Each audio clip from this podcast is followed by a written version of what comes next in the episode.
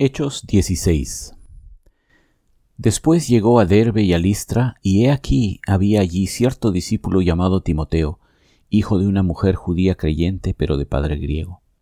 Y daban buen testimonio de él los hermanos que estaban en Listra y en Iconio. Quiso Pablo que éste fuese con él, y tomándole, le circuncidó por causa de los judíos que había en aquellos lugares, porque todos sabían que su padre era griego.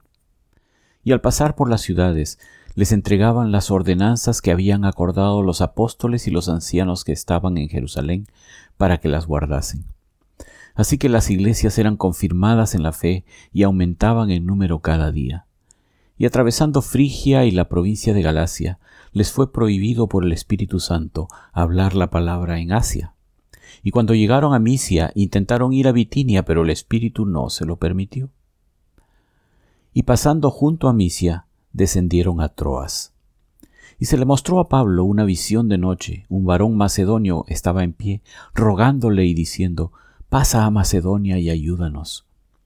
Cuando vio la visión, enseguida procuramos partir para Macedonia, dando por cierto que Dios nos llamaba para que les anunciásemos el Evangelio.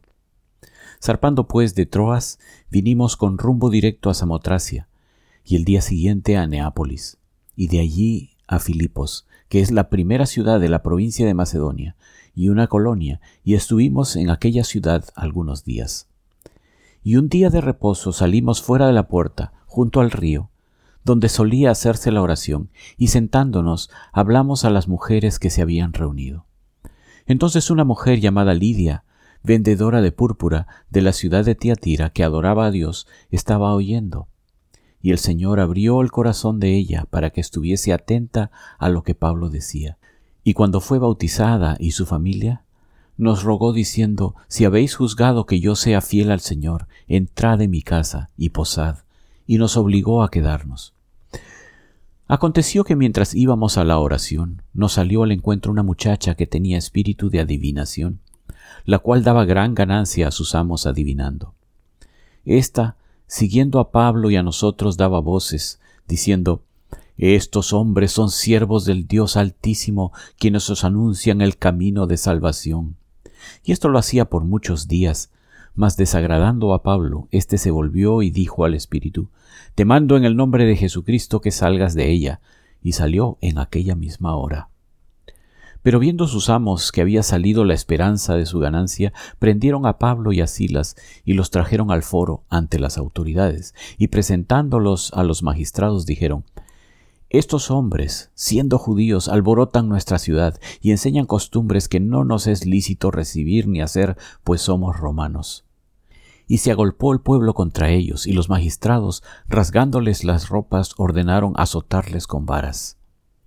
Después de haberles azotado mucho, los echaron en la cárcel, mandando al carcelero que los guardase con seguridad, el cual recibido este mandato los metió en el calabozo de más adentro y les aseguró los pies en el cepo.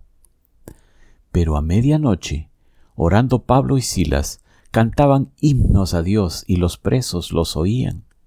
Entonces sobrevino de repente un gran terremoto, de tal manera que los cimientos de la cárcel se sacudían, y al instante se abrieron todas las puertas y las cadenas de todos se soltaron. Despertando el carcelero y viendo abiertas las puertas de la cárcel, sacó la espada y se iba a matar, pensando que los presos habían huido. Mas Pablo clamó a gran voz, diciendo, No te hagas ningún mal, pues todos estamos aquí. Él entonces, pidiendo luz, se precipitó adentro y temblando, se postró a los pies de Pablo y de Silas, y sacándole les dijo, Señores, ¿qué debo hacer para ser salvo? Ellos dijeron, Cree en el Señor Jesucristo, y serás salvo tú y tu casa. Y le hablaron la palabra del Señor a él y a todos los que estaban en su casa. Y él, tomándolos en aquella misma hora de la noche, les lavó las heridas, y enseguida se bautizó él con todos los suyos. Y llevándolos a su casa, les puso la mesa, y se regocijó con toda su casa de haber creído a Dios. Cuando fue de día, los magistrados enviaron alguaciles a decir suelta a aquellos hombres. Y el carcelero hizo saber estas palabras a Pablo. Los magistrados han mandado a decir que se os suelte. Así que ahora salid y marchaos en paz.